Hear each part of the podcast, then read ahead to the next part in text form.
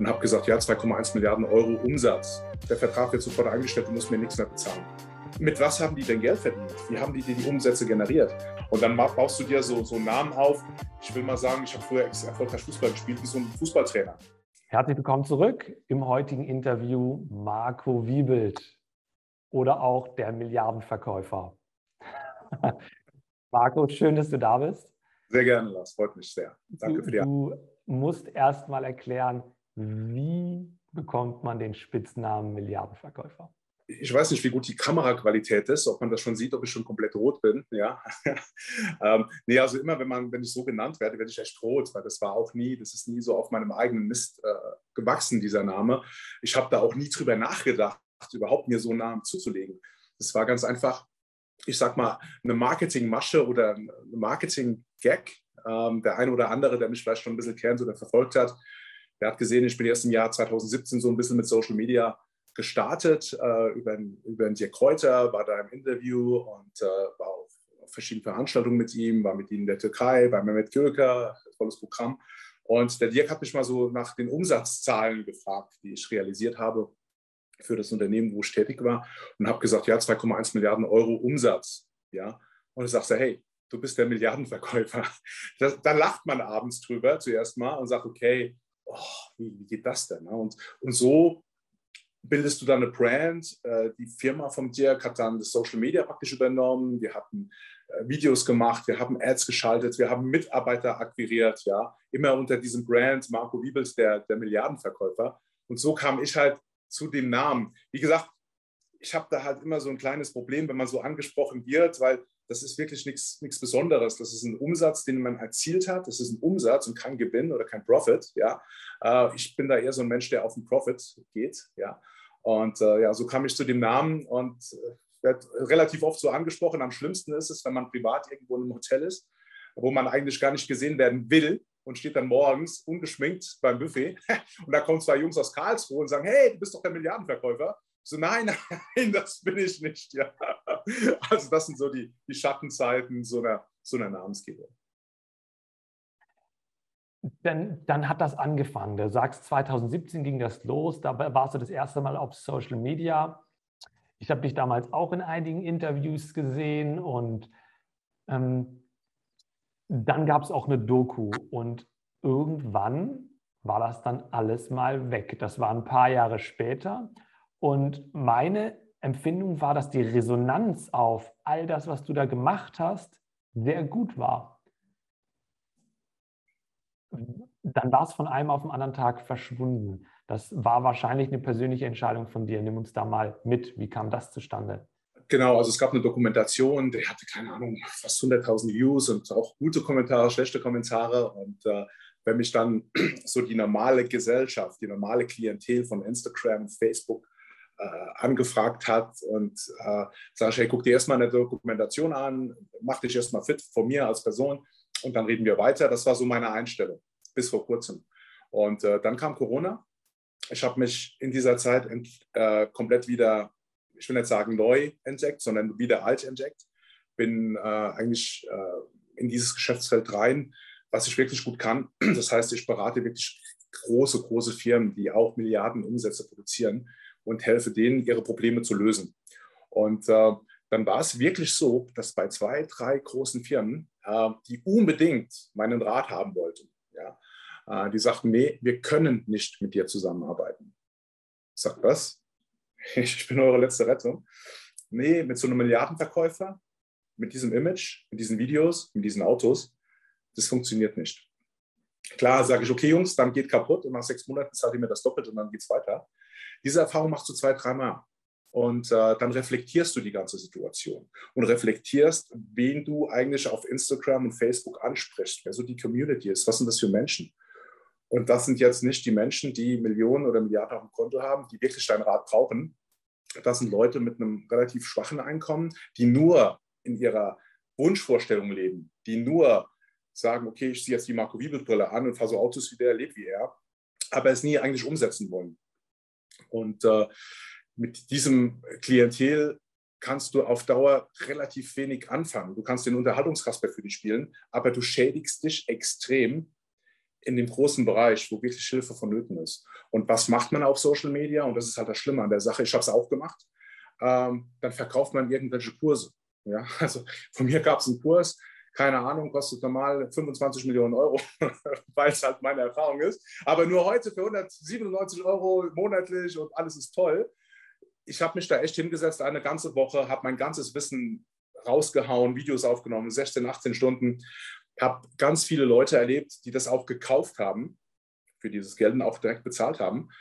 Und dann denkt man, hat man so ein bisschen Ego-Trip, sagt, das ist alles cool. Und dann kriege ich von dem ersten so eine Nachricht. Und das war für mich auch so ein Hinweis ein Student, studiert Sport, richtig cooler Typ, hat 600 Euro im Monat. 600 Euro. Zählt, zahlt 300 Euro Miete und für meinen lustigen Kurs 197 Euro. Sagt Marco, du warst mir sympathisch, ich habe viel mitgenommen, aber ich kann es nicht mehr bezahlen. Ich habe 600 Euro zum Leben. Habe aber mit dir einen festen Vertrag, dann kommt halt die böse Inkasso-Jungs und holen mir das Geld ab. Sag ich, nee, okay, wir lassen das. Der Vertrag wird sofort eingestellt, du musst mir nichts mehr bezahlen. Ja? Und dieses Spiel will ich einfach nicht mehr machen. Ja, und wenn du dir mal in Social Media die ganzen Krassbuster angucken, Verkaufstrainer, Gurus, keine Ahnung, was das alles für Leute sind, was haben die für einen Sinn und Zweck? Die wollen die Leute, die auf Social Media sind, praktisch mehr oder weniger ausquetschen, das ganze Geld, was die haben, rausziehen, verkaufen denen Content, den es eigentlich viel besser, viel besser, viel wertiger im Internet for free gibt. Ja, und das finde ich moralisch nicht ganz so gut. Und wenn dann Dinge noch extrem überzogen werden und mit Lügen gearbeitet wird und Schönrednerei, damit kann ich mich nicht mehr identifizieren. Und deshalb habe ich gesagt, okay, ich nehme jetzt die ganzen YouTube-Dinge auf. Da sind auch viele Sachen drin, die können einem schon ein bisschen peinlich sein oder Sachen, wo man da gesagt hat. Aber die Sachen, wo ich einmal gesagt habe, da stehe ich auch dazu. Ich finde es auch gut. Aber ähm, man kann sagen, Social Media ist ab einem gewissen Bereich schädlich. Und wenn du dir mal die richtig erfolgreichen Leute anguckst, die wo wirklich Erfolg haben, findest du nicht auf den Social Media, nicht auf Instagram, Facebook. Das sind die ganzen Wannabes leider.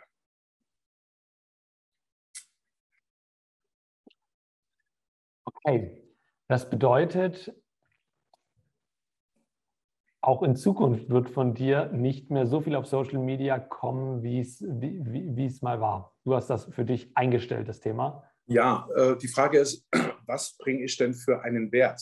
Ja, was bringt, wenn ich irgendwas Wertiges machen kann, äh, um den Leuten wirklich zu helfen, um eine Lösung anzubieten, wirklich was Wertiges habe, wo mein Herz dafür schlägt und nicht irgendeinen blöden Kurs verkaufen, ähm, dann ja.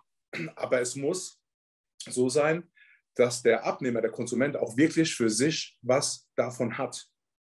Einen klaren Vorteil. Und nicht so, dass man irgendwas anbietet und der dann viel Geld bezahlt aus der Emotion raus, weil die App gut war, die Ansprache war gut, der findet die Person cool, da mal 5000 Euro bezahlt und danach dann in die Reue reinfällt. Ich sage dir, wie es bei anderen Leuten läuft. Die kaufen nicht nur bei mir, die kaufen auch bei den ganzen anderen, wo solche Kurse anbieten, die vermeintlich schlechter sind ähm, und haben das gleiche Problem. Die haben aus der Emotion gekauft, haben kein Geld mehr. Und anstatt dieser super Coach, der auch 100 Millionen auf dem Konto hat oder 100 Millionen Umsatz macht, dann hat er es nötig, denen das in Kasso auf die, die Pelle zu schicken. Wie arm, wie arm ist das denn? Oder wenn man das Wort asozial mal beleuchtet, ist das dafür die richtige Definition? Asozial sagt man zu jedem Scheiß, aber wenn man asozial mal hinterzieht, von, überlegt von jemand, der Millionen Umsätze macht und dann ein armer Student oder eine Hausfrau, der irgendwas kommt, die ein zu teures Produkt gekauft hat, wegen irgendwelchen Verkaufstricks und die dann aus dem Vertrag nicht rauslässt, das Ding dann ins Inkasso gibt, das finde ich sehr, sehr schade. Und da müssen die Leute jeden Morgen in den Spiegel gucken. Ähm, aber das ist die Sache jetzt, die ganzen Leute, wo in Social Media so aktiv sind, die ihre Kurse und ihre Quatschsachen da verkaufen, mit was haben die denn Geld verdient? Wie haben die die Umsätze generiert? Waren das wirklich gute Unternehmer, die Unternehmen aufgebaut haben, Unternehmen äh, profitabel gemacht haben und dann verkauft haben und ein paar Mark verdient haben am Exit? Oder waren das Leute, die vorher mal drei Fahrräder und drei Drucker verkauft haben, zwei Verkaufsbücher gelesen haben, äh, gelesen haben, dann gedacht haben, die sind irgendwie Verkaufstrainer, verkaufen ihre Coachings, die einmal gekauft werden und dann wie nie wieder. Und dann diesen Social-Media-Trip mitnehmen, sich da, da brauchst du eine gespaltene Persönlichkeit, anders darzustellen, einen anderen Slang zu verwenden. Ich sag mal, das sind Leute, die sind 50, 60 Jahre alt, die sprechen wie 20-Jährige. Wie kommt denn sowas? Findest du sowas normal? Also ich finde es nicht normal. Ja, dass jemand sagt, ey, wie geil und mega, Dieter Bohlen kann es machen, ja. Aber die Jungs da draußen sind keine Dieter, Bohlens. Und dann habe ich so einmal gefragt, wieso redest du eigentlich so unauthentisch? Das merkt man doch. Ja, ganz einfach. Wenn ich so rede, haben wir festgestellt, mache ich mehr Abschluss. Das heißt, die ziehen die Kunden komplett aus mit ihren Produkten. Das ist sehr, sehr schade, dass, dass die es nötig haben. Ja. Nimm uns mal mit, was machst du heute? Was hast du aus dem Spitzname, aus dem Ruf, wie auch immer, gemacht und wo bist du heute aktiv? Du hast es gerade schon angedeutet, du arbeitest in der Unternehmensberatung, wenn ich das richtig verstanden habe. Nimm uns, nimm uns, gib uns da mal einen Einblick. Also du musst dir vorstellen, dieses Milliardenverkäufer-Marketing-Gag-Ding, das ist lustig auf Social Media. Ne? Ähm, wenn du jetzt vom Großkonzern, so eine Vattenfall, E.ON, äh, Inochi, da gibt es extrem viele Player oder auch Banken. Ich rede jetzt mit der Barclays Bank oder Credit Suisse oder UBS Bank in der Schweiz. Ähm, oder JP Morgan Chase. Wenn man mit solchen Leuten arbeitet und spricht, denen ist mal scheißegal, dass du Milliardenverkäufer bist, weil das zählt da nicht. Die gucken auf deine Performance und macht das Sinn, was du denen vorschlägst. Ja, die holen mich ja jetzt nicht, weil ich ein Clown bin, sondern die sagen, okay, wir haben ein vertriebliches Thema, wir brauchen mehr Umsatz, wir brauchen einen Profit, wir brauchen Strategien, deshalb verpflichten die mich. Und die gucken nicht in Instagram, auf Facebook oder YouTube. Im Gegenteil, das ist viel schädlicher. Und durch diese Corona-Krise kamen halt bei mir immer wieder Anfragen, wo Unternehmen irgendwo erstmal punktuelle Probleme hatten, sagen, okay, wir müssen hier Vertrieb aufbauen. Ja? Äh, wir verlieren Geld. Andere große Konzerne verdienen durch die Krise so viel Geld wie noch nie. Die haben ihre Marge verzehnfacht. Also nochmal, Marge verzehnfacht dank Corona. Es gibt Unternehmen, die ich berate, die hatten im letzten Jahr 11 Milliarden Euro Umsatz. 11 Milliarden. Dieses Jahr schließen die mit 30 Milliarden Euro Umsatz ab. Äh, auch nicht wegen mir. ich bin da vielleicht nur ein ganz, ganz kleiner Teil. Also man sieht ganz klar, in der Corona-Krise gibt es natürlich auch Gewinner.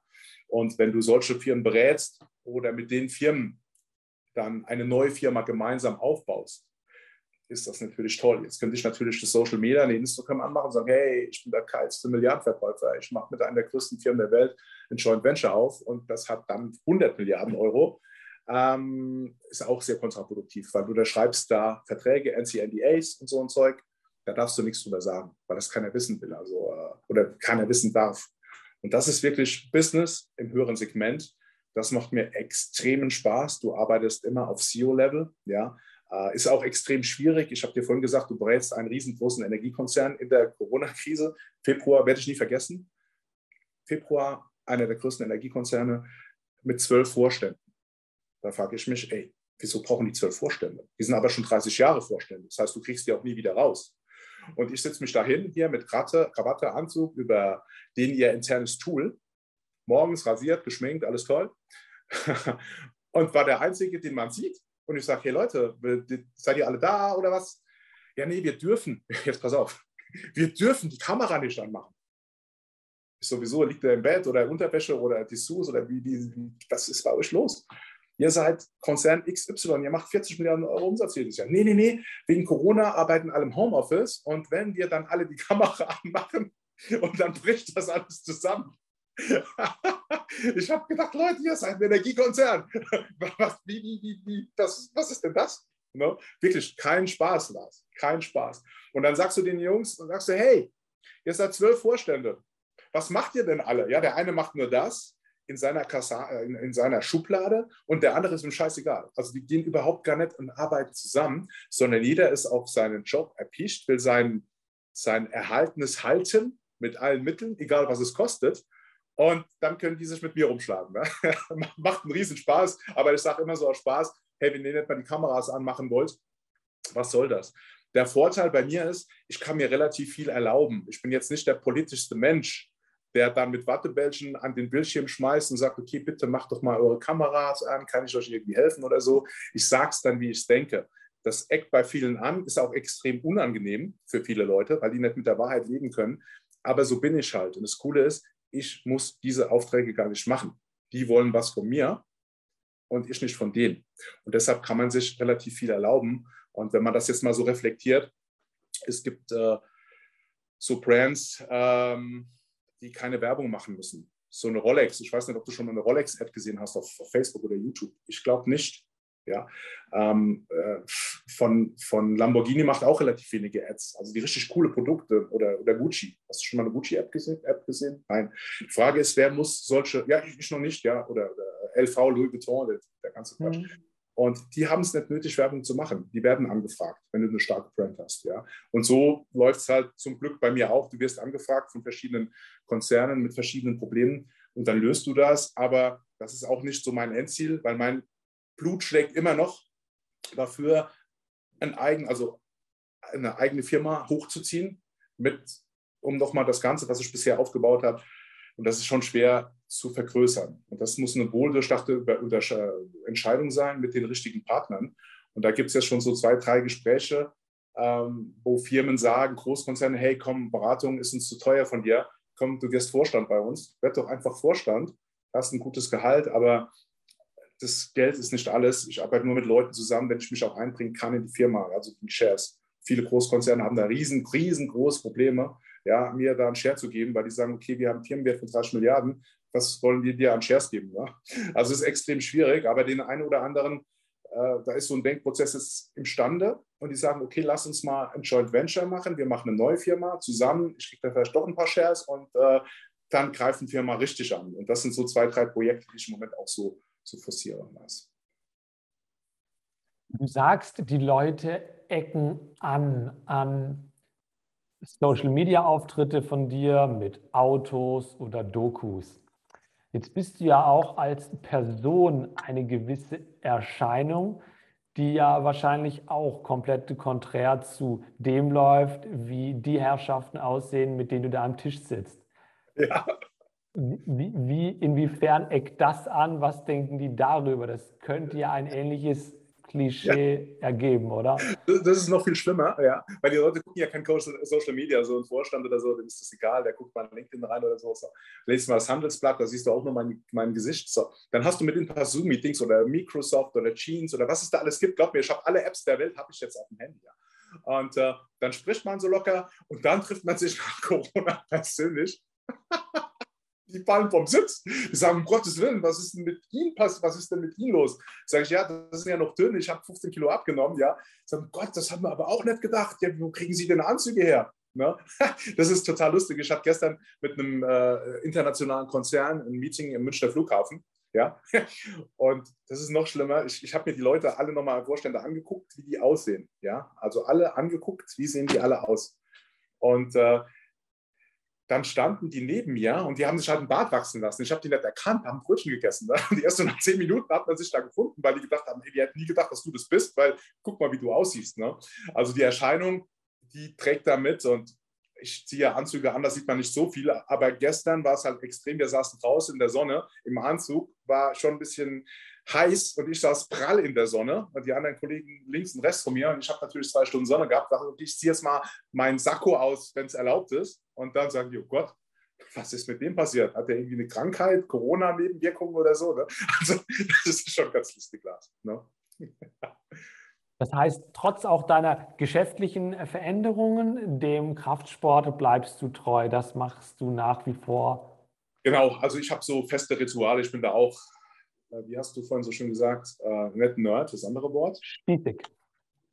das glaube ich dir auch nicht, bist du nicht. Ne?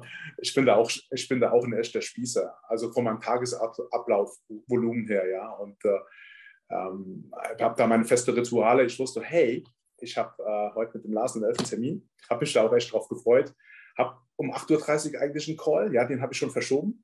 Dann habe ich um äh, 10.30 Uhr einen Call gehabt mit einer großen Aktiengesellschaft der Schweiz, habe schlecht geschlafen, habe zehn Minuten zu lange geschlafen und konnte heute Morgen nicht ins Training deswegen, weil ich dann die Termine danach nicht versaut bin.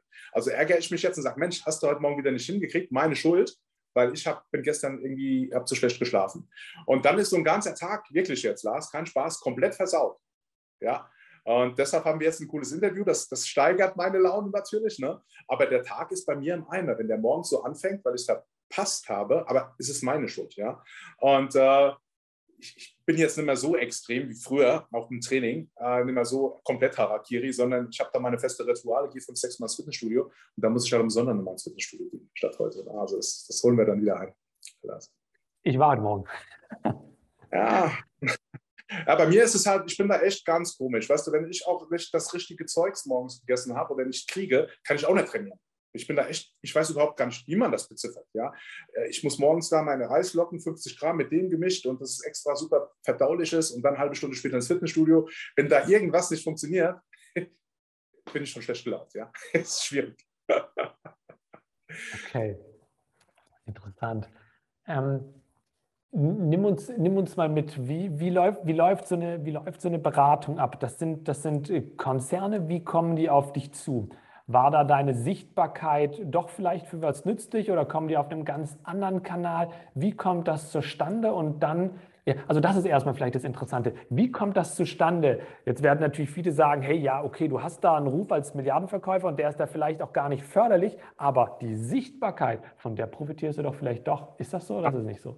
Überhaupt nicht. Ähm, okay. Überhaupt nicht. Es ist das Gegenteil vor dieser Sichtbarkeit. Man muss ganz klar sagen, diese Erfolge, die größten Erfolge, wo ich beruflich hatte, waren zwischen 2012 und 2015. Und ich fand Facebook blöd. Instagram fand ich noch blöder. Ja, also es ist für mich absolut wertlos.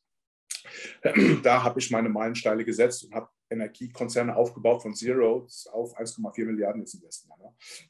Habe da meine Erfolge gehabt. Habe vorher schon immer meine Angestelltenposition gehabt und wurde da, wie will ich sagen, ich habe mich da echt prostituiert. Warum prostituiert?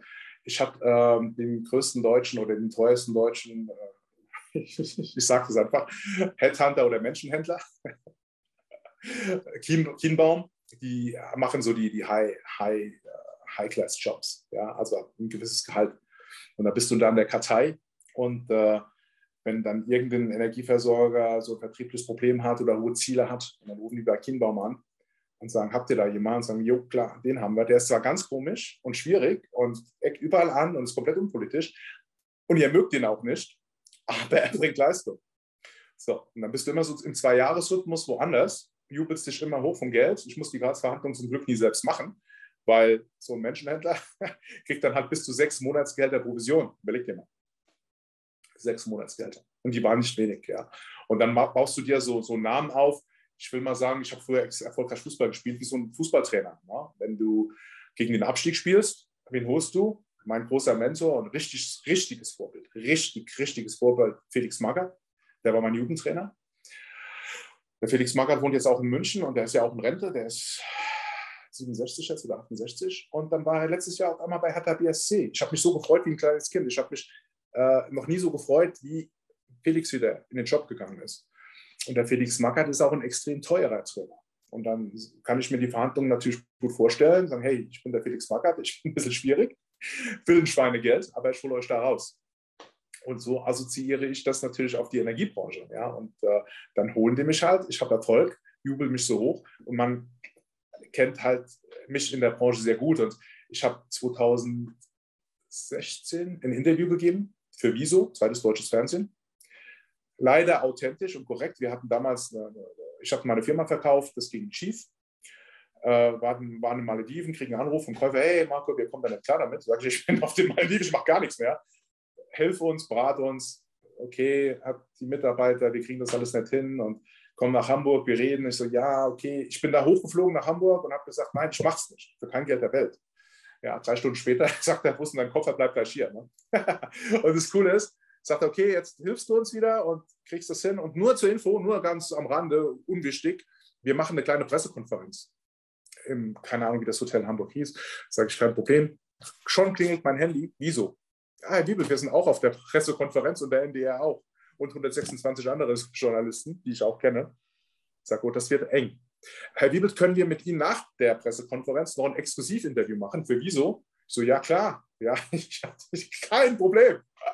Äh, bitte schicken Sie mir die Fragen zu. Das war eine Frau, ich habe den Namen, Frau Hahn war das, wieso? Schicken Sie mir doch einen Fragenkatalog zu, dass ich mich vorbereiten kann und dann wieder Ego gestreichelt. Nein, Herr Wiebelt, Sie sind so fantastisch und so großartig. Sie brauchen keine Vorbereitung. Okay, kein Problem. Dann war es eine Pressekonferenz. Ich war natürlich der absolute mega, ich weiß gar nicht, was es war. Auf jeden Fall war es extrem, extrem. Und äh, kann man auch nicht löschen, glaube ich. Und danach kam Wieso. Ich war schon fast auf dem Heimweg. Da kam die, ach, wir wollten doch noch ein Interview machen, nur 20 Minuten. Ich so, ja klar. Und habe da echt ein paar Sachen rausgehauen. Richtig rausgehauen. Man muss dazu sagen, äh, ich war auf den Malediven, hatte lange Haare und bin dann zurückgekommen nach Deutschland. Und dann vor der Pressekonferenz sagen die Sekretärin, Markus, so mit langen Haaren kannst du da nicht hin. Also haben die mir neben die Haare abrasiert und hinten abgeschnitten. Ja, ich sah da aus wie so ein, keine Ahnung was, Rechtsradikaler in diesem, diesem Teil, ja. Und äh, danach haue ich ein Interview raus, wo ich halt nur die Wahrheit gesagt habe. Und dann dachte ich, nach dem Interview kannst du wieder deine Koffer packen und kommst nie wieder nach Deutschland, weil ich habe es mir komplett versaut mit jedem. Mit jedem. Zwei Tage später, ich bin nicht abgereist, habe mein Handy wieder. Vorstand von Totaltran, wirklich richtig große Player. Sagen, hey Marco, klasse gemacht. So wie, wieso rufst du mich überhaupt an? Also, nee, du hast die Wahrheit gesagt, finden mir gut, Respekt. Und durch so ein extrem negatives Ereignis, wo ich persönlich gedacht habe, das, war das ist mein Ende beruflich, ich kann jetzt wieder zu McDonalds arbeiten gehen oder so. Ähm, nichts gegen die Arbeit bei McDonalds, die haben gute Eiscreme, aber meine Karriere sei statt komplett beendet. Und genau das Gegenteil ist passiert. Und ich habe gestern so, eine, so ein Schlüsselerlebnis wieder, wo ich selbst stolz auf mich war. Wirklich selbst stolz auf mich. Kunde, Einkaufscenter in Österreich, hat ein Riesenproblem. Ich habe mit Österreich im Moment relativ wenig zu tun, wirklich 0,00. Habe aber zu dem einen oder Vorstand noch einen Kontakt und habe dann Kontakt, einen Vorstand hier in Deutschland kontaktiert und gesagt, hey, ich habe hier ein Thema in Österreich. Mir geht es hier gar nicht ums Geld, Lars. Ich wollte das Problem lösen. Da sagte er, oh Marco, kein Problem, ich rufe einen Vorstandskollegen von Österreich an. Eine halbe Stunde später hat dieser Vorstand aus Österreich bei mir angerufen. Ich habe dem das Problem geschildert und wir hatten in einem Tag eine Problemlösung. Und dann sage ich, hey Marco, wer hat so ein Netzwerk? Wer kann so eine geile Performance abliefern? Und wer kann dem Kunden helfen? Weil ich habe ihm ja geholfen. Egal jetzt, ob es da Geld gibt oder nicht. Der Mann ist 72 Jahre alt, hat ein Problem. Ähm, und aufgrund meines Netzwerkes konnte ich es lösen. Ich habe nie gedacht, dass so ein Vorstand jetzt in Deutschland, wenn der von mir eine WhatsApp kriegt, dass der in 30 Minuten auf mich reagiert. Wir haben occasionally Kontakt mal alle paar Monate. Ich habe gesagt, hey, ich habe hier ein Ding, kannst du mir helfen? Und sowas finde ich für mich beruhigend und da bin ich echt stolz auf mich, dass ich sowas nicht für mich, sondern für andere Menschen tun kann. Ich, ich nehme jetzt gerade sehr viel mit. Okay, hoffentlich nur das Gute. Ne? Lass uns noch mal einen Schritt zurückgehen. Du hast es gerade erwähnt, ähm, Felix Magath war dein Jugendtrainer. Mhm. Du hast es im Vorgespräch kurz gesagt, aber das sagen ja viele. Du hast gesagt, ich habe schon alles erlebt. Ja. Woher kommst du? Nimm, nimm uns noch mal in der Zeit vielleicht ein Stück zurück. Wir haben jetzt mitgekriegt, was du, was du heute machst und ähm, was du nicht mehr machst. Aber wo kommst du her und wie ging das für dich los? Ja, bei mir ich hatte ja eigentlich auch Vorträge, werde davon auch von Großfirmen gebucht. Ja, eine Stunde kostet nur 9.800 Euro plus Steuern, plus Spesen.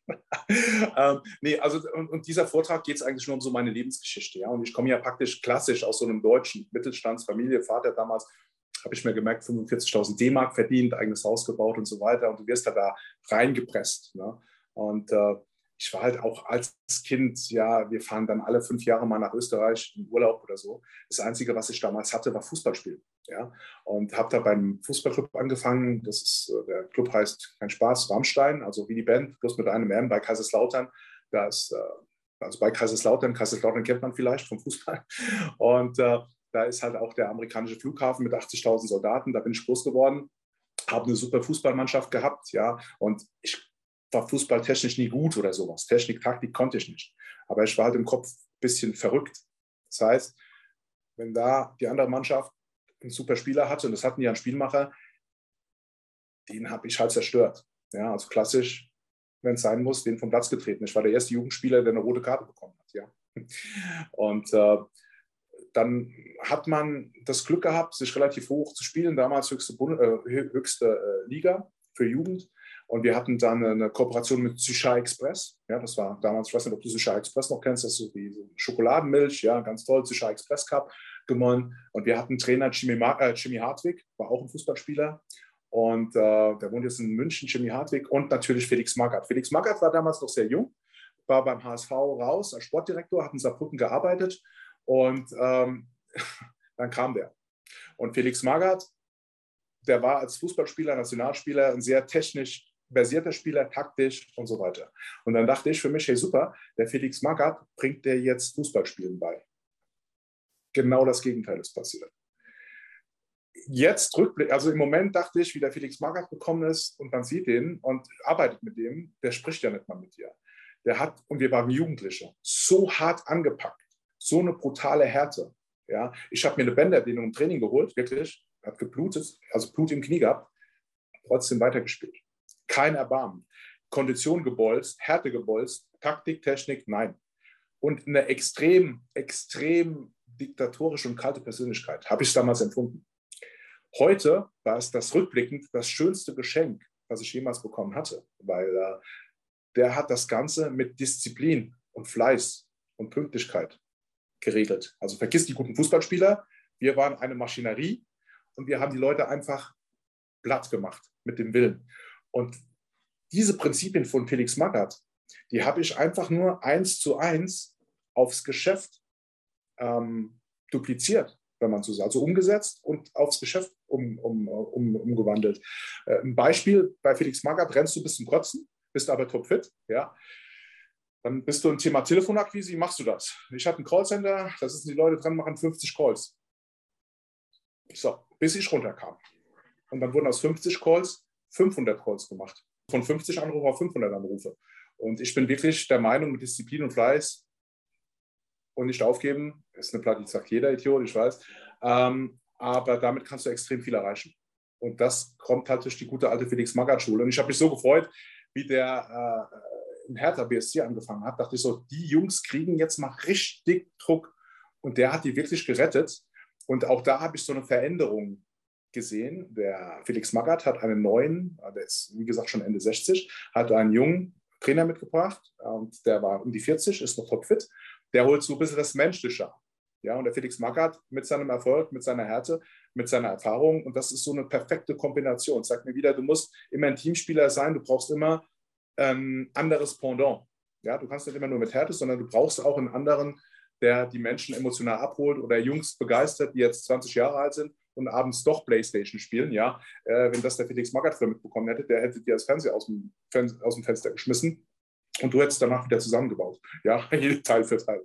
Ja, also klar, also man kann viele Dinge vom Sport ins Geschäft assoziieren oder mit rübernehmen. Ich bin der Meinung, wenn ich das jetzt so mal aus meiner Erfahrung sehe, ein guter Sportler kann auch immer, wenn er will, ein guter Geschäftsmann sein, weil er halt diese grundsätzliche ähm, Voraussetzungen mitbringt, wie Disziplin und so weiter. Das heißt, er startet wissenstechnisch, inhaltstechnisch wieder bei Null, aber aufgrund der mentalen Fähigkeit ja. kann, er, kann er den gleichen Weg gehen. Fleiß, ja. Bei mir ist es auch so, ich, ich habe jetzt auch in Corona Bankgeschäfte gemacht. Ich komme ja eigentlich ursprünglich, habe ich mal was mit der Bank gemacht, gelernter Banker und äh, also gingen mir die Augen wieder auf. Weißt du, wenn du jetzt einen Banktyp an der Volksbank äh, am Bodensee siehst oder Kreissparkasse, das ist ja alles gar nichts. Ich habe jetzt erst mal gelernt, dass es Banker gibt, die ein Banklevel 12 oder 14 haben, die mit der Frau Lagarde sprechen, ja, die Transfers machen über 100, 200, 300, 400 Millionen Euro am Tag, mit Herrn Siewicke von der Deutschen Bank verhandelt, über Dinge, die ich in meinem Leben noch nie gehört habe. Und ich bin jetzt nicht der Ungebildetste. Und dann hast du einen Horizont und dann redet man mit so Superfreaks und dann sieht man eigentlich, was man für ein armes, unterbelichtetes Licht ist und in welcher schwachen Society man hier lebt und man spricht da über sein Girokonto und die Bankjungs, die äh, ziehen über Trading, machen die 300 Prozent pro Monat Gewinn und können es aber nicht auf die eigene Bank-Balance Sheet verbuchen, weil es nicht erlaubt ist, sondern suchen da Vehikel. Mich, dass die ja noch alle, alle noch ganz schön in den Knast gegangen sind. Ja? Also es ist ein Wahnsinn, was das wieder für, äh, für ein Lern, ja, ein Lernsprung für mich war, wieder im Banking zu sein. Wie hast du es in deinem Leben geschafft oder wann hast du es zum ersten Mal geschafft, Türen aufzustoßen, die in diese Richtung gehen? Da startet man ja nicht. Man fängt ja in der Regel unten an, man lernt irgendwas oder man lässt das dann vielleicht auch irgendwie, aber auf jeden Fall irgendwie aus diesem Bildungssystem kommt man. Wann hast du es das erste Mal geschafft, eine richtig für dich damals, natürlich heute bist du auf einem Level, aber wann hast du es für, damals für dich das erste Mal geschafft, richtig große Türen aufzustoßen, dass du richtig große Sprünge gemacht hast? Das Krasse ist, und das will auch keiner hören, das war so eine Entwicklung. Ja? Das ging so los mit 2007, 2008, wo ich in die Energiewirtschaft reingegangen bin und bin dann wirklich von Firma zu Firma gelaufen, habe dann Türen geklopft zu, zu Industriekunden oder B2B-Kunden. Und äh, irgendwann kommst du auch mal zu Großkunden. Zu, damals gab es noch Praktikerbaummärkte. Ja? Ähm, damals, oder es gibt es immer noch, die Firma Würth, mein absoluter Liebling, Firma Würth. Oder Metro. Man, man, geht in die Metro einkaufen oder man geht in Aldi einkaufen, Aldi Süd. Oder man liest in Deutschland die Bildzeitung. Und das, als Kind kriegst du das immer alles mit. Und ich habe mir als Kind nie geträumt oder äh, zu träumen gewagt, mit solchen Leuten, Firmeneigentümer oder Shareholdern oder CEOs jemals am Tisch zu sitzen. Nie, nie, nie, nie, nie. Aber durch meine Erfolge in der Energiewirtschaft und Strom, und Strom hat halt jeder Mensch und jede, jede Firma, kommst du halt zwangsläufig mit solchen Großfirmen in Kontakt. Und dann sitzt du dann irgendwann mal beim Wirt-Vorstand im Büro. Und da gibt es ja auch dieses lustige Spritzenvideo mit dem Dirk Kräuter. Ich hatte ja eine Spritze dabei warum habe ich das gemacht mit dieser Spritze? Weil beim Wirt gehen die Besten der Besten der Besten ein und aus. Und ich bin dann nur der kleine, ich war auch noch viel zu jung, weißt du, ich habe nicht mal einen Diplom-Ingenieur und bin Doktor der Ingenieurswirtschaft für Wirt und so weiter.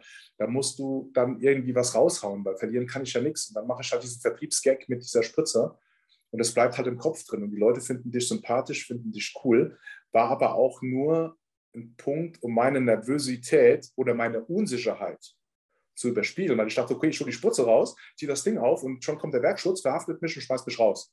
Ja, ist nicht passiert. Also das war so ein Schlüsselerlebnis, so, die, so 2012 bis 2015. Und es gibt in Deutschland einen sehr, sehr bekannten und großen äh, Investmentfonds, Hedgefonds, der Firmen kauft, wie Pitstop, Adler Modemärkte. Und mit diesen Leuten, äh, wir wollten eine Firma von denen kaufen. Ich habe den Auftrag von denen, von denen eine Firma zu kaufen und hatte die Handynummer von dem CEO und Eigentümer.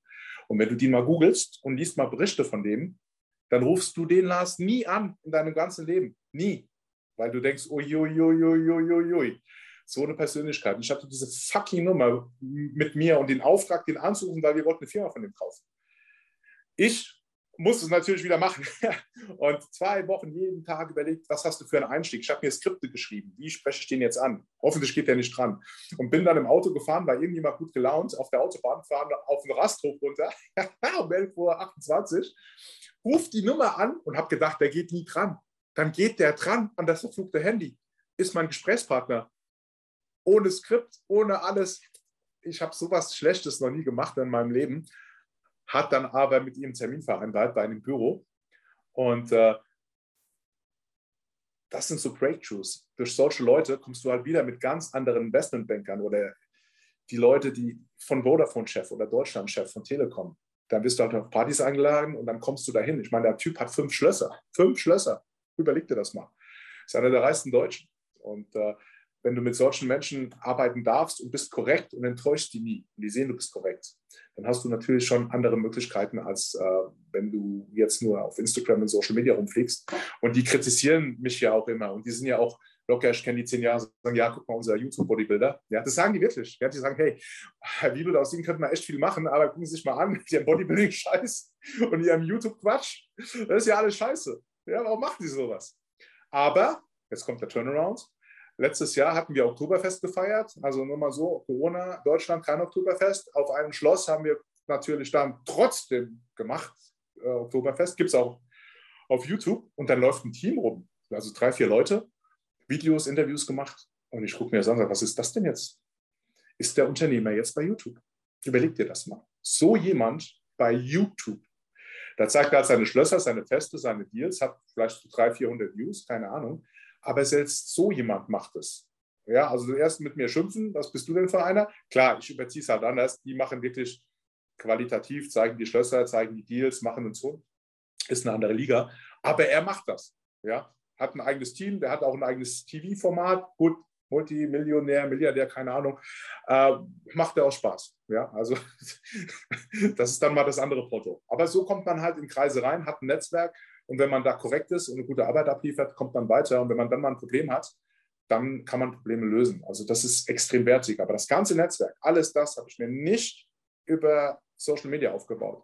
Das Netzwerk, was ich mir über Social Media aufgebaut habe, das sind so Vertrau Verkaufstrainer, Vertriebstrainer und keine Ahnung, was die Lebensgurus, Weisheitengurus, wo andere Leute kopieren, nichts eigenes bringen, nur Dinge kopieren, was in Amerika gemacht wird, kopieren die in Deutschland und denken, das ist eine Wertschöpfung.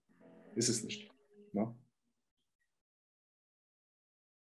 Das, was du jetzt gerade erzählt hast mit der Herangehensweise an Deals, dass du sagst, du bringst immer, ähm, du enttäuscht die niemals und du bist immer korrekt. Das kann ich, so wie, als wir das erste Mal Kontakt hatten über Social Media, kann ich das tatsächlich nur zurückgeben. Es ist was ganz anderes, ob du mit Leuten aus, der, aus dem Social Media Bereich mit viel Reichweite sprichst. Man hat gleich bei dir das, das Gefühl, dass du aus einem komplett anderen Kontext kommst ähm, jetzt ist klar, warum. Das ist der Kontext, mit dem du äh, geschäftlich erfolgreich bist in der Branche und in dem Umfeld, in dem du unterwegs bist. Und das ist deine Einstellung dazu. Du sagst, ich bin immer 100% korrekt und ich ähm, ähm, enttäusche niemanden, wenn ich da irgendwo mein Wort gegeben habe und, und so weiter. Also ähm, da muss ich sagen, tatsächlich wäre, glaube ich, auch in der Social-Media-Welt ganz angebracht, das das ein oder andere Mal zu tun. Ich glaube, selbst die würden dadurch weiterkommen. Ist meine Einschätzung. Äh, ist, ist, ist, eine Meinung. Ja. Okay. Jetzt, jetzt gib uns mal einen Ausblick. Jetzt hat sich ja wahrscheinlich, so habe so hab ich das jetzt empfunden, in den letzten Jahren ähm, bei dir nochmal relativ viel verändert. Du bist wieder in einen, in einen, sag ich mal, wieder zurück zu den alten Wurzeln, zu den alten Wegen irgendwie gekommen. Jetzt, wo sehen wir dich in Zukunft? Wo, wo sieht man dich? Sieht man dich nochmal auf Bühnen? Sieht man dich gar nicht mehr, nur noch hinter verschlossenen Türen mit, mit Anzug. Gib, gib uns mal, wo, wo, kann man dich sehen? Ich meine, du sagst ja immer noch, du, hast, du wirst für Vorträge in-house gebucht. Ja. Ja. Ähm, das heißt, da sieht man dich ja auf jeden Fall. Die Leute ja. dort, die werden sich doch sicher auch irgendwo im Internet oder auf Social Media informieren. Ja, also ich habe jetzt, das ist tatsächlich, da weiß ich noch gar nicht, was ich machen soll, eine exklusive Veranstaltung in Hamburg Ende diesen Monats. So. Und ich bin dann natürlich, das sind so, keine Ahnung, das ist ein elitärer Kreis von Menschen. Und ähm, klar, ich kenne meinen Vortrag, ich weiß, was ich machen soll, aber bin extrem am Zweifeln, weil passt dieser Vortrag wirklich zu den Leuten oder sind mir die Leute egal? Ich muss dazu sagen, in so einer Veranstaltung, High-Class-Veranstaltung, da sitzen Professoren von der Universität Braunschweig und so weiter und so fort, alle Leute drin. Jetzt habe ich natürlich wieder die Selbstzweifel, haue ich meinen Vortrag raus oder was mache ich denn da überhaupt? Weißt du, ich stehe jetzt komplett am Anfang und weiß nicht, was ich tun soll. Mein Vortrag, der ist schon relativ gut, sage ich mal. Den kann ich auch, aber zweifle das an, weil ich es halt so lange nicht mehr gemacht habe. Ja, ähm, und das ist nur eine kleine interne Veranstaltung. Ich weiß genau, wenn ich den Vortrag mache, 80 Prozent begeistert das Ding komplett. So ein Professor oder Professorin oder Doktor oder so, ich weiß nicht, weil ich die auch alle so ein bisschen auf die Schippe nehme, die ähm, finden es vielleicht nicht gut. Aber dann ist die Frage, schädige ich mich damit oder schädige ich mich nicht damit? Und jetzt wird es noch besser. Ich bin wahrscheinlich der erste Redner und danach kommen wirklich Leute, auch Vorstände, Geschäftsführer von wirklich großen, wertigen Firmen. Und wenn ich so ein Ding raushau, sehen die nach mir extrem schlecht aus. Also denen ihre Bühne ist weg. Das interessiert kein Mensch mehr, was die erzählen, obwohl die wertigere und wichtigere Dinge über die Energiekrise in Deutschland sprechen wie ich. So, jetzt überlege ich, okay, was machen wir? Und ich habe morgen um 16.30 Uhr den Besprechungscall, wie wir den Tag verbringen. Und äh, da, wenn ich da mein Ding raushaue und das kommt zu gut an und die anderen, das sind halt auch Egomanen, so Vorstände oder so, und die stehen dann da und die Leute schlafen ein, ähm, weiß nicht. Und das sind so Dinge, die mich auch zweifeln lassen, unsicher machen, was mache ich da? Weil ganz ehrlich, das ist am 29. Äh, ich habe meinen alten Vortrag gar nicht mehr drauf, ganz ehrlich. ja, ich habe den das letzte Mal im August gehalten, vor Corona in Österreich. Ähm, bereite ich mich darauf vor oder mache ich was ganz anderes, was angepasst ist, was wo, weißt du, wo so die Leute einschlafen, ich, ich weiß es nicht. Ja? Ich bin da komplett zerrissen. Und prinzipiell habe ich halt verschiedene Projekte jetzt auf meinem Schreibtisch liegen, wo ich mir aussuchen kann, was machst du? Ja, das ist ja eigentlich eine, eine traumhafte Vorstellung, aber da ich ja immer bei mir, bei meinen Projekten, dummerweise immer so eine Gelingungsgarantie mitverkaufe. Da ist es natürlich für die Unternehmen super, weil die lehnen sich zurück und sagen, okay, kostet halt Geld, machen wir. Aber ich habe den Druck. Und ich habe auch, ich habe auch natürlich dann immer so eine Angst, die mitschwingt, auf persönlicher Ebene, hey, wenn du es diesmal nicht hinkriegst, was ist denn dann? Weißt du, das ist ein extrem schwieriges Ding. Auf der einen Seite ist das ein geiler Kick, so ein Ding nach oben zu schießen in der Krise. Auf der anderen Seite ist es halt auch die Versagensangst, die dann mal mitschwingt, weil man wird immer älter und irgendwann kostet es dich mal. Ja, ich will jetzt nicht sagen, ich habe auch schon tausend Projekte gehabt, die Misserfolge waren.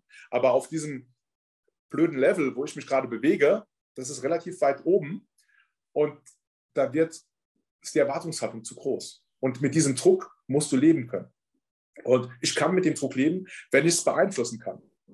Wenn du dann aber Stäbe hast und Mitarbeiter hast, die dir nicht zuarbeiten oder es nicht unterstützen oder es nicht verstehen, ist es brutal schwierig. Und dann ist mir die Frage, gebe ich mir das Ding nochmal? Ich fühle mich manchmal wie so in so einem Rocky-Film, Rocky-Film-Reihe, kennst du, Sylvester Stallone, damit wurde ich groß. Das ist so, wie wenn du den Rocky nach die vier wieder rausholst und sagst, okay, mach mal ein Comeback. Ja, so fühle ich mich dann jeden Tag. Und dann ist immer die Frage, willst du das nochmal oder willst du es nicht nochmal? Nimmst du so ein Angebot an oder nicht? Also es ist so ein, ach, du bist total zerrissen. Ja, total zerrissen. Also ich gehe mal davon aus, dass da geschäftlich was Tolles passiert im Energiebereich, Thema Photovoltaik, Thema E-Mobility. Das sind so Themen, die die, die die Welt gerade bewegen. Und ich verkaufe es mir selbst im Moment auch so, sagen, okay, Marco, gib mal was zurück, biete mal vernünftige Lösungen an. Ja, also mal was zurückgeben. Und sowas kann ich mir vorstellen, dass das da relativ schnell äh, nochmal passieren wird. Ich versuche mich da natürlich rauszuhalten, soweit wie es geht.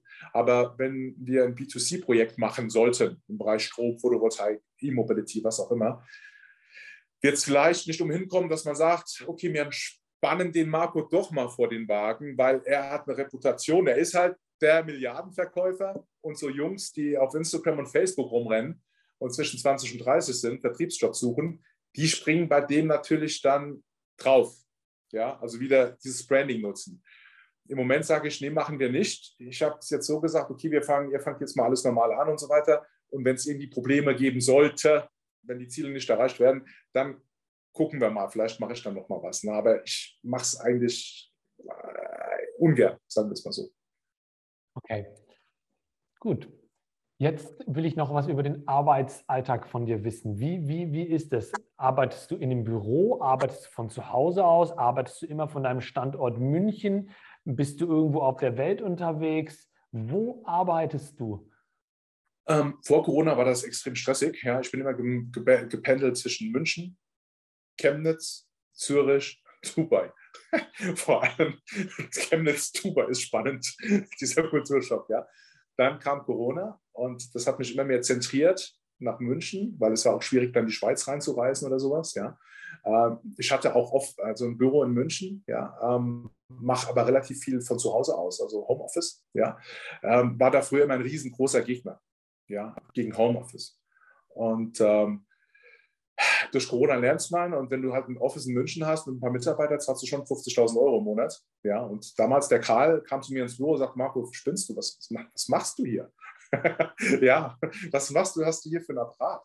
Ja, die 50.000 Euro. Äh, und habe mir das dann abgewöhnt, hier solche hohen Bürokosten zu betreiben, äh, weil man kann auch, man kann auch zum Teil, wenn man diszipliniert ist, vom Homeoffice arbeiten. Ich kann es, ja, weil ich brauche keine Motivation, ja, keine externe. Ich bin auch kein Angestellter oder sonst irgendwas. Aber ich bin der Meinung, in Vertriebsteams, Angestellten-Teams, Callcenter oder sowas, da musst du schon im Büro sein. Da brauchst du halt den positiven Spirit, wenn du mal eine Niederlage hast. Also mhm. man kann das jetzt, man muss es einteilen, was man beruflich macht. Aber da ich ja selbst Unternehmer bin und meine Ziele habe, arbeite ich von egal wo. Und wenn ich irgendwo in Urlaub fahre, äh, ich kann mir im Moment Urlaube nicht leisten, also leisten zum Thema, ich klinge mich jetzt mal 14 Tage aus, was mir immer ganz gut tut, das habe ich auch ein neues Learning. Ich habe irgendwo einen Termin und äh, habe dann drei, vier, sechs, acht Stunden Termin, bin dann aber in einem coolen Hotel, gehe dann noch zwei, drei Stunden Pool, Sauna und das bringt mir einen riesengroßen Regenerationseffekt, ja. Und dann überlege ich, okay, was mache ich im Pool an der Sauna? Was mache ich denn da eigentlich? Ja, ich habe immer das Handy in der Hand und arbeite parallel. Und das macht mir eine riesengroße Freude, dass wenn du irgendwo bist, du bist im Relax-Modus, dann kommen mir die besten Ideen, die besten Lösungen und dann arbeitest du praktisch vom Pool, von der Sauna, äh, Handy aus und das ist wirklich extrem produktiv. Das spricht jetzt nur für mich. Ich bin mittlerweile auf dem Trip zu sagen, jeder Mitarbeiter soll dort arbeiten, wo er am produktivsten ist, wo er sich am wohlsten fühlt. Wenn es der Mitarbeiter auch verdient und wenn er es für sich versteht, wenn er das Level hat. Es geht natürlich nicht, dass der Mitarbeiter zu Hause ist, kocht, putzt, keine Ahnung was macht, die Kinder füttert und nicht produktiv ist. Ja? Und ich hoffe, man kommt irgendwann mal da rein, Und ich habe jetzt gestern mit einem CEO gesprochen, der sagte, oh, Deutschland wird auch immer unattraktiver, da wird jetzt wieder die Stechuhr da eingeführt. Wenn du irgendwo angestellt bist, darfst du nur so viele Stunden arbeiten. Jetzt ist es richtig gut. Da steht auch drin in diesem neuen Gesetz oder so, wenn du zwischen Arbeitsbeginn müssen elf Stunden liegen. Das heißt, du fliegst irgendwo hin, hast einen Termin, kommst abends um 10 nach Hause, da darfst du ja nächsten Tag nicht mehr anfangen vor 10 Uhr nach dem neuen Gesetz. Ich meine, wo sind wir denn hier? Ne? Also ganz, ganz schwierige, ganz schwierige Umstände in Deutschland. Aber wir können es uns leisten. Ne? Okay, Marco, letzte Frage. Nimm uns doch mal vielleicht ähm, als letztes privat ein bisschen mit. Man kennt von Marco Wiebelt privat gar nichts. Nichts als, als Milliardenverkäufer, hat nirgendwo irgendeinen Einblick. Mich interessieren zwei Sachen. Ich habe jetzt gerade im Vorgespräch so ein bisschen schon mitgekriegt, du bist Papa. Ja. Darüber muss ich was wissen. Starten wir damit. erzähl mal ein bisschen dein, dein, dein, wo bist du privat? In dem Rahmen, in dem du es erzählen möchtest. Ja, nee, also wie gesagt, ich, ähm, weil dieses ganze Social Media, das habe ich immer als Schauspielerei empfunden, ja, und nicht real. Und habe da versucht, immer meine familiären Dinge, die manchmal nicht so ganz einfach sind, rauszuhalten. Und äh, wie gesagt, meine, meine, meine Tochter, ja, ähm, die ist halt meine Tochter. Und das Coole ist, die geht in die Schule und da gibt es halt bei uns in der Schule, ja, äh, kennst du den und den, Marco Wiebelt und so weiter und so fort. Meine Tochter, ja, das ist, das ist mein Vater. Die glauben es dann. Dann kommen die mit nach Hause und sehen das, ja, und gucken sie sich ein Auto an oder sonst was. Ne? Also das ist, äh, das ist voll lustig, ja, wenn da irgendwas ist, ja. Das Problem ist aber auch, ich sehe das ja auch, das ist auch so für so ein Kind erdrückend irgendwo. Ne? Ähm, ähm, du willst ja nicht immer mit deinem Vater verglichen werden oder die gibt er ja auch nicht an oder sonst irgendwas. Die hält das komplett in deinem Deckel, weißt du, die will ihr eigenes Leben leben. Ja, und will dann nicht sagen, ja, du bist ja die Tochter von XYZ zum Beispiel ich fand es am Anfang, habe ich das ja auch nie geglaubt. Weißt du, weil wer bin ich denn überhaupt? Ja, also ich, ich bin ein ganz normaler Mensch, nichts Besonderes. Wegen den drei, vier Social Media Quatschsachen, da ist man nichts Besonderes. Ja, und, und jeden Abend, ich, ich kriege es ja jetzt jeden Abend mit, dann spielen die so, dann spielen die so Spiele, so, keine Ahnung, so, so mit so Headsets, weißt du, und über Xbox am Fernsehen und wenn da einer mitkriegt, dass ich da bin, sagen, ja, ist dein Vater zu Hause? Ja, frag ihn doch mal nach Finanztipps. Jeden Abend wird da was gefragt, weil jetzt glauben sie es ja, ne? Und ich sage immer noch so, sorry, keine Finanztipps, weil die Queen ist gestorben. und dann, weil die Queen gestorben ist, darf ich 100 Tage nichts sagen. Ne? Ähm, wie gesagt, das Social Media Game, Bekanntheit hat schon Vorteile, aber auch Nachteile. Aber ich will nicht, dass es da irgendwie auf, Auswirkungen hat auf Familienleben, dass die Leute mit mir belastet werden Gut, beschimpft wurde noch keiner oder sowas, ne? aber ist, ich bin denen auch manchmal peinlich, muss man auch sagen. Ja? Weil wenn ich irgendwas sage, sagst du, hey, warum bist du so, äh, eine Tochter hat einen amerikanischen Pass und die ist extrem liberal, ja, ähm, und sieht Dinge komplett anders wie ich, ja, die ist komplett anders wie ich. Und das Allerschlimmste ist noch, die durfte jetzt das erste Mal wählen und hat dann natürlich eine Partei gewählt, wo sage, hey, oh Gott, wie habe ich das verdient? Das ist die Gottesstrafe. Ne? Das ist die Gottesstrafe. Ja, wirklich, ist so. ist so. ja, also das, äh, wie gesagt, ich versuche das zu differenzieren, aber wenn es mal jemand weiß und äh, so, ja, dann kommen die schon mal nach Hause und klingeln, bist du der und der, wo wohnst du denn? Und ja, okay, das finden die Leute dann schon relativ einfach raus. Und dann stehen halt wirklich Leute vor der Tür und klingeln. Ich finde sowas ja mal lustig, weißt du? Heute Morgen auch, um halb sieben klingelt, dachte ich, oh je, wer kommt denn jetzt um halb sieben? Ist es die Polizei, die Steuerfahndung oder ist es ein verrückter Fan? Ne? Wer kommt nach sieben? Ne? Oder Amazon und bringt irgendwas vorbei. Marco, vielen Dank für diese Einblicke. Das, ich, ich, ich, wusste schon, privat ist wahrscheinlich nicht das Thema, auf das du, auf das du am liebsten reagierst, aber du, du hast ein paar Einblicke mitgegeben. Ich denke, Gerne. das ist okay. Ja, ähm, Marco, wir haben die Stunde voll. Ich habe dir eine Stunde gesagt. Ich will hier nicht, äh, nicht, nicht äh, zu sehr überziehen. Ich denke. Alles ähm, gut, du. Ich habe passt. Kann, ja. kann ich? Okay. Ja, weiter. Ich habe jetzt einen Anschlusstermin 13 Uhr passt. Ähm, du darfst, du darfst, du darfst gerne noch mal was dazu erzählen. Ähm, wir haben turbulente wirtschaftliche Zeiten. Wie steht es um das Thema Investment? Marco Wiebel ist natürlich investiert. Natürlich sprichst du jetzt nicht über Details, aber Gib, gib, gib, uns mal ein paar Inputs mit, wie du die Situation siehst, wie du die Situation siehst und was du für dich draus machst. Ähm, erstmal, die Situation ist ja keine neue Situation. Diese Situation, in der wir kommen, drin sind, die kommen alle Epoche lang. Wenn man sich das mal alles anguckt, am schlimmsten war es in den 20er, da hat ein Leib Pro 3 Millionen D-Mark gekostet. Ähm, ich gucke mir das jetzt gerade an im Immobilienbereich. Du kommst aus dem Immobilienbereich. Und äh, ich sag mal, ich habe so meine erste Immobilie, da war ich auch sehr, sehr, sehr, sehr jung, noch ein Baby, äh, fast Ende der 90er gekauft. Und ich habe damals für eine Bank gearbeitet und äh, habe da auch einen speziellen Banktarif bekommen, einen speziellen Bankzinssatz. Und der war damals 8,25 Prozent. Das war ein Spezialtarif. Noch mit 1, 2 Prozent Tilgung rein, das Ding war rund. So. Jetzt die ganzen Jahre ging es halt runter. Da hast du einen Zinssatz von 0 Prozent oder 1 Prozent oder sonst irgendwas. Dass das nicht normal und gesund sein kann, ist klar. Also wir bereinigen jetzt gerade die Situation. Es wird hier noch einen, Knall, einen großen Knall geben. Und aktuell ist es natürlich so, dass man äh, am besten eine gute Cash-Position hat. Denn was machen die anderen großen, starken? Warren Buffett, große Hedgefonds, ja. Äh, Ray Dalio, gut, der ist jetzt rausgegangen aus Bridgewater, die halten große Cash-Positionen. Warum tun die das? Ganz einfach. Wenn der Aktienmarkt jetzt nochmal runtergeht oder sowas, kaufen die zu. Thema, wo man auch in der Schule oder als BWLer, nee, gut, du bist jetzt kein BWLer, ja, aber du hast wahrscheinlich auch gelernt, ähm, antizyklisches Handeln. Ja? Und da hat man jetzt dann, wenn der Botten, also wenn die Bodenphase erreicht ist, kannst du richtig was machen. Und du siehst ja in der Immobilie, ich habe einen Freund, der ist auch Immobilienmakler in München. Der andere Freund will in die Türkei, hat sich da was gekauft, hat eine geile Wohnung in München. Die hast du normalerweise in fünf Minuten verkauft. Wohnung München, beste Lage, alles top. Wir warten seit Juli drauf. Keiner kauft das Ding.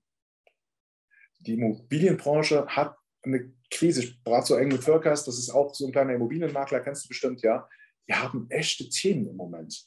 Aber die müssen halt aus, einer, aus dem Thema eine Chance machen, das heißt Cash-Position halten und im richtigen Moment dann zuschlagen, in den Markt rein investieren und sich da auch belesen und zwar nicht die Bücher lesen oder was irgendwelche Leute auf Instagram sagen, das auf keinen Fall machen.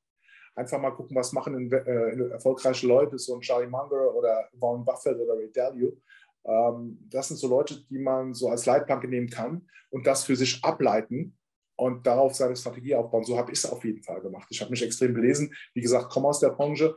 Und wenn du aus der Branche kommst, und ich habe viele Fonds verkauft, ich habe alles Saison verkauft, ich habe alles schon verkauft. Deutsche Bank, Dresdner Bank gab es damals noch.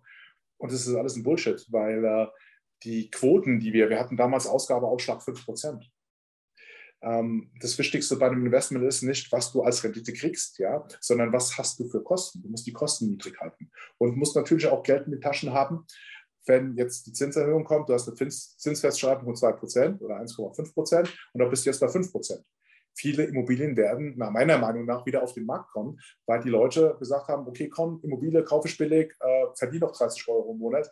Die Leute haben jetzt alles ein Thema, weil die die neuen Zinsen nicht zahlen können. Also heißt es, der Markt, ganz normale BWL, wird wieder überschwemmt, die Angebote werden größer, ja, und somit haben wir wieder einen normalen Marktwettbewerb, aber das wird sich in den nächsten zwei, drei Jahren ähm, halt wieder ausgleichen, egalisieren. Viel schwieriger ist die Energiekrise in Deutschland. Die macht mir richtig Sorgen, weil das ist ja genau mein Bereich. Darüber spreche ich jeden Tag. Und ähm, das sind wirklich Bäcker, Bäckerei mit ein paar Filialen, Stromkosten 7 Millionen Euro im Jahr. Die hatten 700.000. Was soll ich denen sagen? Und ich würde denen wirklich gern helfen. Ich kann ihnen nicht helfen, weil der Marktpreis kaputt gemacht worden ist, weil Deutschland so clever ist, und bezieht kein Gas mehr und kein Öl mehr aus Russland. Das ist ein cleverer Zug, weil Russland verkauft es halt an Indien und Indien verkauft es nach Deutschland. Ja, also es ist, ist total verrückt, ja. Und wir machen uns da echt im Moment sehr, sehr stark kaputt. Ja, Staaten wie, Rumä wie Rumänien, wie Bulgarien, wie Slowakei, wie die Tschechei, wie Ungarn, die sind da viel besser aufgestellt wie wir in Deutschland. Und wir machen unseren Mittelstand, unsere stärkste, stärkste äh, Schicht, fahren wir kaputt, fahren wir komplett an die Wand. Und das macht mir schon extrem große Sorgen, ehrlich gesagt. Und des Weiteren wird hier in München überall schon durchprobiert, auch in Düsseldorf und Berlin, was passiert, wenn es einen Blackout gibt. Dann stehst du wirklich mal hier ohne Strom, ohne Wasser, ohne irgendwas für ein paar Tage. Und ich habe nie gedacht, dass ich das jemals erlebe in meinem Leben. Und das Szenario steht bevor. Des Weiteren, ich komme ja wie gesagt aus Rammstein. Und äh, das ist der, der Airbase, das sind alle Flieger, wo du sehen willst. Und noch nie standen in Rammstein zwei B-52-Bomber. Die B-52-Bomber, das sind ja die lustigen Bomber, die auch äh, Hiroshima geflogen sind, Nagasaki, und haben diese lustigen A-Bomben abgeschmissen. Die wurden vor zwei Wochen nach Rammstein verlegt. Und die standen da noch nie. Und das sind alles so Anzeichen, wo ich sage, oh, da macht man sich jetzt Sorgen. Und ich habe natürlich den einen oder anderen Kontakt dahin und habe gefragt, hups, soll ich jetzt schnell auswandern? Wo soll ich hin auf die Welt? Wirklich kein Spaß, ja. Wo gehe ich hin? Ich kann mir es jetzt zum Glück theoretisch erlauben. Äh, wo soll ich hin? Äh, sagen, hey, das, was wir in den Medien alles sehen, das ist überhaupt nicht die Wahrheit. Da wird ein ganz anderes Spiel gespielt. Ja? Die Bevölkerung wird dann nur so und so informiert. Da laufen zwischen Amerika und Russland ganz andere Sachen ab, andere Drohgebärden. Ja? Jetzt hauen noch nicht ab. Gut, meine Tochter geht ab, ist ab nächste Woche, ist die in Amerika, also die geht rüber. Denen ist das hier alles zu blöd und zu heiß. Und äh, in Amerika hast du die Probleme nicht wie in Deutschland mit den hohen Energiepreisen und der Versorgungsinstabilität. Ne? Also da mache ich mir wirklich das erste Mal im Leben richtige, richtige Sorgen, weil auch wenn du 3,50 Euro auf dem Bankkonto hast oder Cash hast und es läuft kein Strom mehr, was machst du denn dann? Da kannst du nicht mal zum Geldautomaten mal 100 Euro ziehen, dann geht gar nichts mehr. Und das kann passieren, da gibt es viele Szenarien. Deutschland ist nicht auf die Szenarien vorbereitet. Du hast gesehen, bei der Bahn schneidest du zwei Glasfaserdinger durch und dann fährt kein Zug mehr. Ja, vorbei. Du kannst die komplette Infrastruktur, alles äh, äh, manipulieren. Und es gibt schon ein Buch, das ist Jahre alt, das heißt, glaube ich, The Great Blackout oder Blackout. Ja, wurde mir mal empfohlen, ich habe es nicht gelesen. Aber da wird genau so ein Szenario beschrieben. Aber keiner macht was. Wir sind da komplett hilflos leider. Also das bedrückt mich schon echt, ehrlich gesagt. Wirklich. Lass uns das als Schlusswort nehmen. Marco, vielen Dank für Vielen Dank für das Interview. Vielen Dank für die ganzen ehrlichen Einblicke. Ich habe nichts anderes erwartet. Ähm, ja, und für euch äh, bis zum nächsten Mal.